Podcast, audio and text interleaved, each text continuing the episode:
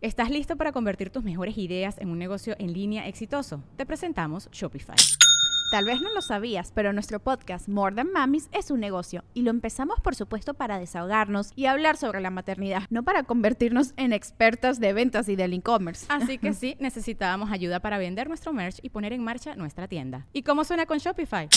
Llegó otra venta. Shopify es la plataforma de comercio que está revolucionando millones de negocios en todo el mundo. Ya seas un emprendedor desde tu casa o desde donde sea, Shopify es la única herramienta que necesitas para iniciar, administrar y hacer crecer tu negocio sin dificultades. Con Shopify puedo gestionar pedidos, envíos y pagos desde cualquier lugar, brindándote toda la información y estadísticas de tus ventas al detalle. Regístrate para un periodo de prueba con tan solo un dólar al mes en shopify.com barra sonoro, todo en minúsculas Ve a shopify.com barra sonoro para llevar tu negocio al siguiente nivel. Shopify.com barra sonoro. Sonoro.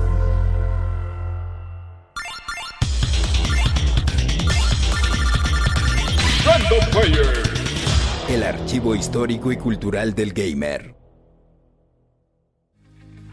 Una serie de videojuegos de carreras de autos, emocionante y divertida, pues hace el realismo a un lado para enfocarse en el impulso adicional y espectaculares colisiones.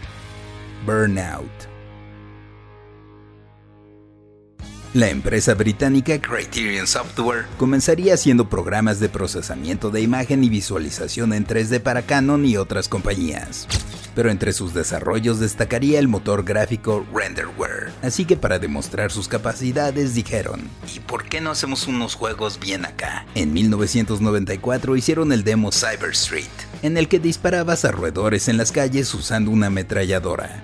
Viendo que había más terreno por explorar, se creó la división Criterion Games, lanzando su primer título, Trick Style, en 1999, publicado por Acclaim, con quien también sacarían su siguiente juego en noviembre de 2001 para PlayStation 2, Burnout. Originalmente llevaba el nombre de Shiny Red Car, ya que estaba inspirado en las películas donde autos corrían a velocidades inimaginables en entornos urbanos y senderos peligrosos. Las carreras de carros ya las tenían, pero para destacar del montón se decidió que los accidentes y el manejo peligroso fueran indispensables para ganar puntos. La conducción temeraria serviría para llenar una barra de impulso que podrías usar posteriormente. El quemón, el burnout. El modo principal sería el campeonato, con eventos de tres o cuatro carreras, en el que aumentaría gradualmente la dificultad. Al completar el campeonato se desbloqueaba el modo cara a cara, donde podías obtener nuevos carros. También era posible correr una carrera sencilla o competir contra reloj. En 2002, también bajo la dirección de Alex Ward, se publicó la secuela Burnout 2, Point of Impact, para PlayStation 2, Xbox y GameCube consolas a las que también llegó el primer juego. El objetivo era el mismo, solo que ahora al estar en la carrera debías evitar más obstáculos y tránsito, contando con atajos para obtener ventaja. Aquí se introdujo el modo Crash, en el que para obtener puntos y ganar tenías que provocar el mayor daño posible a los autos y entornos en fantásticos choques, intentando ir tan rápido como fuera posible para rebotar y hacer cosas estallar. Curiosamente el juego tenía algunos errores, siendo el más famoso el que te teletransportaba. Cuando el auto salía de los límites, podías aparecer del otro lado del escenario. En 2004, la distribuidora Acclaim se declaró en bancarrota, comprando EA sus propiedades, entre ellas los derechos de distribución de Burnout. Y viendo el potencial de los juegos, dijeron, pues tengo un dinerito extra y de una vez compro al desarrollador, ¿cómo no? Y así Criterion Games pasó a ser un estudio de EA, lanzando Burnout 3 Takedown en 2004 para PlayStation 2 y Xbox introduciendo otra de las dinámicas emblemáticas de la serie, los takedowns o derribos, que consistían en precisamente tumbar a tu oponente dándole unos buenos llegues con tu nave, utilizando impulso de ser posible. Esto le quitaría tiempo y te daría puntos. Tenías un garage con hasta 65 autos que desbloqueabas y participabas en carreras clandestinas, mi tipo de juego. Y claro, también sería la primera versión con modo en línea. Las consolas portátiles también tuvieron su buena dosis de velocidad y choques con Burnout Legends, que salió en 2005 para PSP y Nintendo DS. Este incluía una buena variedad de pistas además de los modos de juego de las tres primeras entregas. El siguiente título, Burnout Revenge, también llegaría en 2005 a PlayStation 2, Xbox 360 y Xbox, presentando gráficos mejorados en las carreras entre el tráfico, haciendo aún más énfasis en el combate, con caminos diseñados especialmente para ello. Por ejemplo, ahora era posible saltar desde una pendiente sobre un rival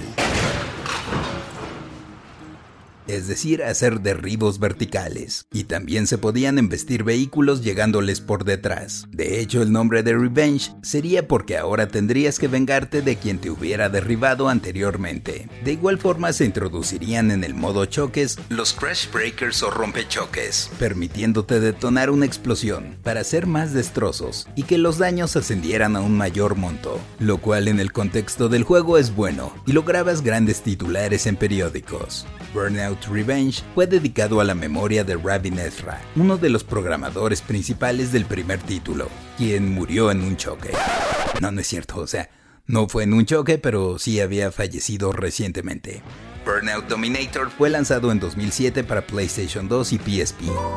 Esta sexta entrega era más pacífica, por así decirlo. Corrías entre el tráfico en docenas de eventos en el Tour Mundial y no había modo crash. Lo importante se centraba nuevamente en el medidor de impulso como en los orígenes de la serie. El modo principal era para un solo jugador, dividiéndose en 7 eventos, dependiendo de las diferentes categorías de autos. Lo cierto es que otro estudio, EA UK, se haría cargo de Dominator, pues era un juego nomás para hacer tiempo, porque Criterion se había embarcado en un proyecto mucho más ambicioso, el cual tuve oportunidad de probar antes de su salida en una visita a las instalaciones de EA en Redwood, California en 2007. Allí estaba Alex Worth todo emocionado, enseñándonos cómo se había reinventado la serie. Se podía jugar en solitario, pero ahora sería posible participar de forma multijugador en línea en un entorno abierto. Y en los choques el juego hasta te tomaba una foto con la cámara iToy de PlayStation 3 para mostrar tu rostro a los adversarios.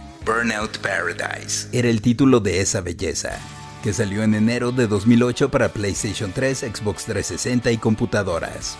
Era y sigue siendo fantástico, ubicado en Paradise City, con todo y la canción de Guns N' Roses en la introducción. This is Crash FM and I'm DJ Atomica, fresh from Radio Big to be your guide to the streets of Paradise City.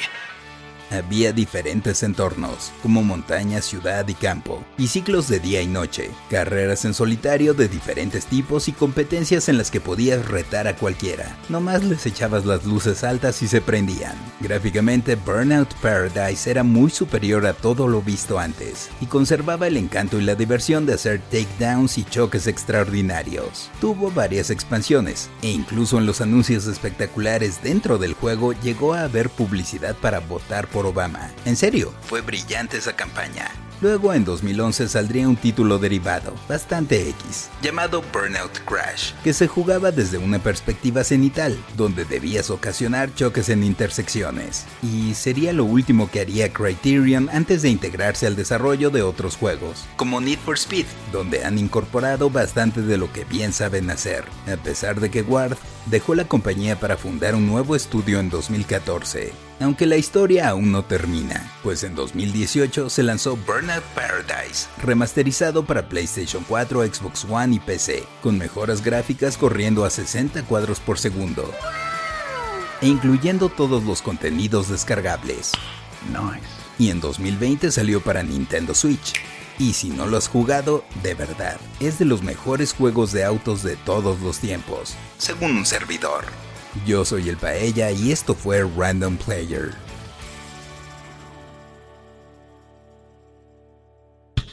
Random Player es un podcast original de Sonoro, disponible en cualquier plataforma donde escuches tus podcasts. Suscríbete en Spotify y comparte este episodio con tus amigos. Yo soy el Paella y esto fue Random Player. Random Player.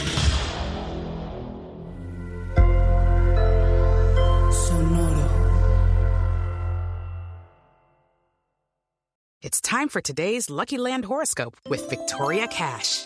Life's gotten mundane, so shake up the daily routine and be adventurous with a trip to Lucky Land. You know what they say. Your chance to win starts with a spin. So go to LuckyLandSlots.com to play over 100 social casino-style games for free for your chance to redeem some serious prizes. Get lucky today at LuckyLandSlots.com. Available to players in the U.S., excluding Washington and Michigan. No purchase necessary. VGW Group, void or prohibited by law. 18 plus terms and conditions apply. ¿Estás listo para convertir tus mejores ideas en un negocio en línea exitoso? Te presentamos Shopify. Tal vez no lo sabías, pero nuestro podcast More Than Mamis es un negocio y lo empezamos por supuesto para desahogarnos y hablar sobre la maternidad, no para convertirnos en expertas de ventas y del e-commerce. Así que sí, necesitábamos ayuda para vender nuestro merch y poner en marcha nuestra tienda. ¿Y cómo suena con Shopify?